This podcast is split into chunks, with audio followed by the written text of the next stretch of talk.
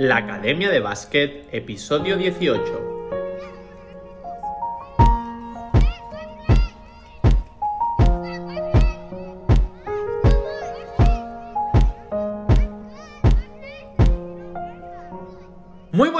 Todo el mundo, bienvenidos al episodio 18 de la Academia de Básquet, el podcast en el que aprendemos baloncesto y es que cada día hablamos de conceptos, ideas y novedades de cómo mejorar tus habilidades, tus movimientos, tu inteligencia en la pista, analizamos jugadores, jugadoras y hacemos un montón de cosas más. Todo esto para que lleves tu juego al nivel más alto.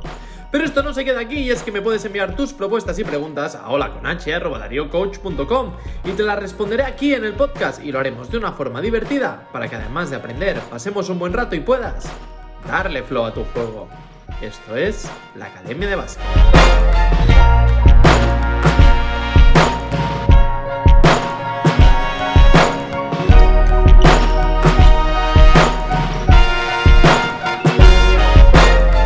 Hoy episodio 18 del miércoles 7 de julio de 2021, programa que vamos a dedicar a los que están a punto de hacerse el mate por primera vez y están ahí intentándolo, intentándolo, intentándolo, saltando a tocarse el aro siempre en los momentos en que se para el entrenamiento o al final del entreno.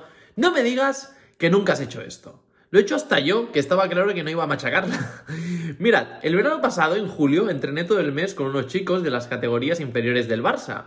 Y quería Alejandro. Y los tíos estaban continuamente saltando al aro. Y yo les decía así en broma. Pero a ver, ¿cómo puede ser que estéis todo el día intentando haceros el mate si sois tiradores? Y es que tiran muy bien. Tendríais que estar tirando todo el día. Pero sí, sí, tenían obsesión con el mate. Y ahora, pues la verdad es que ya la machacan bastante bien. Bueno, como para no hacerlo saltando todo el día. Y también son muy buenos tiradores y excelentes chavales, que es lo más importante. Así que espero que sigan machacando, tirando y jugando con ilusión y ganas como lo están haciendo. Así que este programa va dedicado a todos vosotros y vosotras, los que estáis a punto de conseguir haceros vuestro primer mate y lo seguís intentando. Así que os enviamos mucho ánimo desde la Academia de Básquet, que ya estáis más cerca. Bien, hablando de mates, hoy es miércoles de hechos curiosos e históricos y hoy vamos a hablar sobre el concurso de mates de la NBA. ¿Cuándo empezó? ¿Ganadores? ¿Cuál es el considerado mejor concurso de mates de la historia? Tenemos un programa súper, súper, súper interesante. Pero antes, si tu pasión es el baloncesto y quieres progresar como jugador, DarioCoach.com te da todo lo que necesitas para llevar tu juego a su nivel más alto. Un nuevo curso cada dos semanas, una nueva clase cada día. Aprende, mejora y consolida tu juego con DarioCoach.com y verás cómo conseguirás ganar este partido. Muy bien, Veréis, seguramente alguna vez habéis visto el concurso de mates de la NBA, aunque es tarde cuando lo hacen. Y a veces incluso se hacía bastante largo, hace años sobre todo. Ahora es más fluido y rápido. Si no lo habéis visto nunca, verlo. A veces hay años que, bueno, son un poco descafeinados, por decirlo finamente. Pero otros años han sido tremendamente brutales y originales con los mates.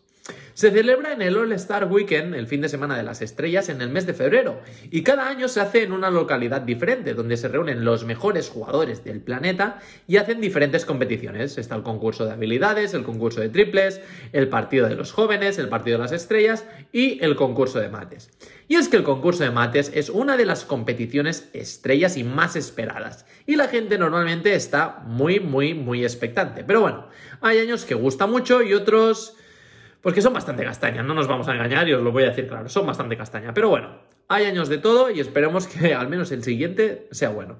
El caso es, ¿sabéis cuándo fue el primer concurso de mates de la NBA? Mirad, pues fue en el año 1976 que estaba organizado por la ABA, la American Basketball Association, la Asociación Americana de Baloncesto, que fue una competición que duró, nada, apenas 10 años. La crearon para hacerle la competencia a la NBA y evidentemente eh, no pudieron, aunque tuvieron muy buenas ideas. Querían un baloncesto más ofensivo y ya pusieron la posición a 24 segundos fueron los que pusieron la línea de tres también y utilizaban esa pelota de, de, tres colores, azul, rojo y blanco, tan chula y tan clásica pues juegan con ese balón. Y bueno, que ya es todo un clásico y que gustó muchísimo a los aficionados y además fueron los creadores del concurso de mates y el partido de las estrellas. Pero ¿qué pasó? Que bueno, al final tú puedes tener muy buenas ideas y que funcionen. Y funcionaban, porque engancharon bastante a los aficionados. Pero ya sabéis que en el mundo que vivimos, el dinerito manda en todo tipo de negocio. Y eso era un negocio. Y no tuvieron suerte. Sobre todo con los contratos televisivos, que era algo fundamental y una de las fuentes de ingresos más importantes. Y ahí pincharon. Es curioso porque esto de los contratos televisivos ha ido evolucionando y ya hace 50 años empezaban a ser importantes y hoy en día son fundamentales para los equipos con todas las plataformas que hay. Y bueno, al final la solución que tuvo la ABA con las pérdidas económicas que estaban teniendo fue unirse a la NBA. Hicieron lo que dice aquella frase tan famosa, si no puedes con tu enemigo, únete a él. Y al unirse con la NBA, pues fueron incorporando las normativas que habían en la ABA Mirad, pues el primer All-Star Weekend fue en 1976 en Denver. ¿Y sabéis quién lo ganó? Un clásico histórico de los mates, Julius Erving. Julius Erving ganó el primer concurso de mates en Denver en 1976. Entonces hubo un parón y no fue hasta el año 1984 que la NBA creó el All-Star Weekend oficialmente e hicieron su propio concurso de mates, ya que era una competición que pedían los aficionados. Por lo tanto, bueno, aquí hay un poco de debate de cuándo fue el primer concurso de mates, porque el de 1976 era de la ABA, pero oficialmente el de la NBA fue en 1984. Ahora vamos a repasar los cinco concursos de mates que son los considerados como los mejores de la historia. Mirad, en quinta posición está el del año 2008, recordado sobre todo por la capa de Superman que se sacó Dwight Howard y también por el duelo que tuvo contra Gerald Green, que hizo un mate soplando una vela en un pastelito, tirando de bastante originalidad. Fue un concurso de mates bastante creativo, no tanto por los mates en sí, sino por los adornos y el show que montaron, sobre todo estos dos elementos. Y las gradas del estadio de Nueva Orleans, que es allí donde se hizo, pues ayudaron y fue un ambiente brutal. El tema es que este concurso tuvo mucha polémica porque mucha gente consideró que Gerald Green hizo mejores mates que Howard. Pero como Howard hizo bastante show, tiró de marketing con la capa de Superman y además era uno de los jugadores de moda de esos años, pues acabó ganando el trofeo. Una cosa curiosa es que la votación se hizo por SMS, sí, sí, por mensajes de texto. Algunos que me estáis escuchando no los habréis ni utilizado. Pero cuando empezamos a llevar móviles se utilizaban muchísimo porque no existía el WhatsApp ni las aplicaciones y utilizábamos los SMS para hablar y enviar mensajes a la gente porque era más barato que llamar, así de claro. Y ese año la votación se hizo así. Otro de los mejores concursos de mates fue el de 1986 y ha sido uno de los más espectaculares, diferentes y más recordados, porque si pensabais que solo la pueden matar los altos, atentos a lo que os voy a explicar, y es que este concurso lo ganó Sputweb. No sé si lo conoceréis, pero Sputweb medía 1,70. Sí, sí, 1,70, pero es que tenía unos muelles, saltaba una auténtica barbaridad este tío. Ese concurso se lo ganó a uno de sus compañeros de equipo en los Atlanta Hawks, Dominic Wilkins, también un clásico de los concursos de mates y uno de los mejores matadores de la historia. Pues ese año, en la ciudad de Dallas, Sputweb enamoró al mundo entero con sus mates y su pequeña estatura. Y es que tenía una capacidad de salto de más de un metro de altura. Algo brutal. Hay algunos vídeos por YouTube, así que mirarlo porque vale muchísimo la pena y es que saltaba algo increíble. Vamos ahora al concurso de mates más actual y que seguramente recordaréis muchos de vosotros. Y uno de los mejores y más polémicos. Y yo, en mi opinión, considero de los más injustos. Fue el concurso del año 2016 en Toronto y estuvo protagonizado por Aaron Gordon y Zach Lavin, que estaba entonces en Minnesota. Y en mi opinión, creo que en los últimos años los concursos de mates habían perdido bastante fuelle, porque parecía que los jugadores estaban pues bastante estancados, sin ideas, y vamos, que el exceso de publicidad y tonterías había hecho que el concurso fuera bastante a menos. Hasta ese año. Y es que ese concurso me pareció espectacular, y fue gracias a Gordon y Lavin, que supieron ser súper originales, respetando y siendo creativos en los mates de verdad, en los mates en sí, no por tonterías externas y la verdad es que fue auténticamente brutal. Hubieron diferentes empates y en los mates finales el jurado al final dio como vencedor a Lavin. Mucha gente pensó que era injusto y yo en mi opinión también pienso que se lo debería haber llevado Aaron Gordon. De hecho, Gordon volvió a participar al año siguiente y volvió a perder, llevándoselo Glenn Robinson tercero. Después descansó dos años y en el 2020, justo antes de que empezara toda la pandemia del coronavirus, volvió a participar a ver si a la tercera iba la vencida. Pero no. Y este concurso tampoco entiendo cómo no lo ganó, porque de verdad es que se lo volvió a merecer, es que tenía que ganar. Y no, lo ganó Derrick Jones Jr. Y bueno, la verdad es que no sé qué ha pasado con Aaron Gordon, pero me parece muy injusto que no tenga ningún trofeo como campeón del concurso de mates, porque ha ayudado a revivir la llama de esta competición e hizo méritos de sobras para llevárselo. Pero a veces las cosas no son como a uno le gustaría. Bien, vamos a por el penúltimo concurso, el concurso de mates que está considerado como el segundo mejor de la historia. Este es el del año 1988. No podía faltar. El que muchos consideramos el alma mater de este deporte.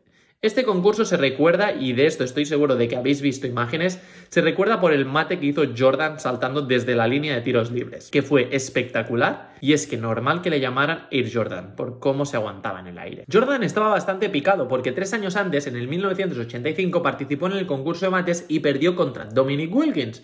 Pero tres años después dijo, este tiene que ser mío, y se vengó de Wilkins, ganando el concurso de 1988. De hecho, este mate que hizo Jordan es el inicio de la marca de Jordan, donde se puede ver la silueta que se ha utilizado tantas y tantas veces con las piernas extendidas y separadas y el balón cogido a una mano. Fue una auténtica obra de arte que le hizo ganar este concurso. Y vamos al último, al que muchos consideran el mejor concurso de mates de la historia. Y coincido con ellos, de hecho fue el primer concurso de mates que vi, que yo recuerde, claro. Con conciencia fue el primero y flipé. Simplemente flipé y me encantó. Claro, después me di cuenta que no era lo normal y que ese concurso había sido una excepción y que había sido increíble. Mirad, estoy hablando del concurso de mates del año 2000. Sí, sí, hace 21 años. Yo tenía 8 o 9 años. Y me acuerdo de verlo en casa con mi hermano y grabarlo en una cinta de vídeos y verlo más veces. ¿Os acordáis aquellas cintas? Lo tenía grabado en una de estas cintas de vídeos que ahora ya no existen, pero bueno. Y es que este concurso de mates lo protagonizaron sobre todo Steve Francis, que jugaba en Rockets, Tracy McGrady, de los Raptors, y el ganador, y el que hizo mayor espectáculo. Y cambió un poco la historia de los concursos de mates. Vince Carter de los Raptors también. El tío empezó con un mate ya brutal con un 360 con molinillo que hay que verlo, ¿eh? Hizo 5 mates en total para acabar llevándose el concurso en un momento donde el año anterior no había habido concurso de mates. Después ya nos hemos acostumbrado a estos tipos de mates, pero hasta ese momento los mates que hizo Vince Carter fueron nuevos, novedosos, potentes y esta creatividad junto a la competición que tuvo con Steve Francis y McGrady hizo que se considere como el mejor concurso de mates de la historia. Para acabar os voy a explicar una anécdota curiosa, porque antes hemos estado hablando de Spud Webb, ese loco bajito que ganó un concurso de mates midiendo 1,70. Pero no es el único bajito que lo ha ganado. Aunque no está dentro de los que se consideran los 5 mejores concursos de mates, Nate Robinson con 1,75 ha ganado, atentos, ni más ni menos que 3 concursos de mates. El del 2006, el del 2009 y el del 2010, midiendo 1,75. Y oye, es que aparte hace un mate saltando a Dwight Howard que mide 2,08. Es brutal. Ay, qué muelles. Eh, pero cuánto curro, eh, también. Bueno. Pues llegamos al final del programa de hoy. Me ha encantado recordar y repasar los mejores concursos de mates. Y oye, después del programa de hoy, ya puedes irte a YouTube y mirar los concursos de mates que hemos hablado. Porque es que valen mucho la pena buscarlos y verlos. Además, ya habéis visto que nada es imposible, que aunque seas bajito, está claro que hay un componente genético, pero que se puede llegar al mate, hay que trabajar, esforzarte y desearlo, sobre todo desearlo. Y nada más, un día más os agradezco que me estéis escuchando y así que muchísimas gracias por todo, por estar ahí al otro lado, suscribiros a nuestra futura academia online dariocoach.com y hacer que todo esto sea posible, porque ya sabes que el éxito no es un accidente, el éxito es una lección. Así que ponte a entrenar y dale flow a tu juego. Nos escuchamos mañana a las 9.23, la hora de los buenos. Antes de la pasión por la competición y el juego, mirando el aro sabiendo que yo no llego. La ficción en mi cabeza de que despego y encesto. Antes de conseguirlo, escucha esto. Decisión, determinación, entreno. 10 segundos de posesión y voy sin freno. Cargado de ilusión y el corazón lleno. No me conformo con ser solo bueno. Ser el mejor es mi nivel de exigencia. Elegancia jugando, limpio mi ciencia. Mantengo fuerte mi cuerpo y mi inteligencia. Me lo dijo Darío, la voz de la experiencia. Darío Coach.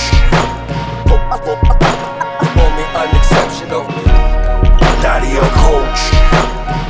Decisión, determinación, entreno. Darío Coach.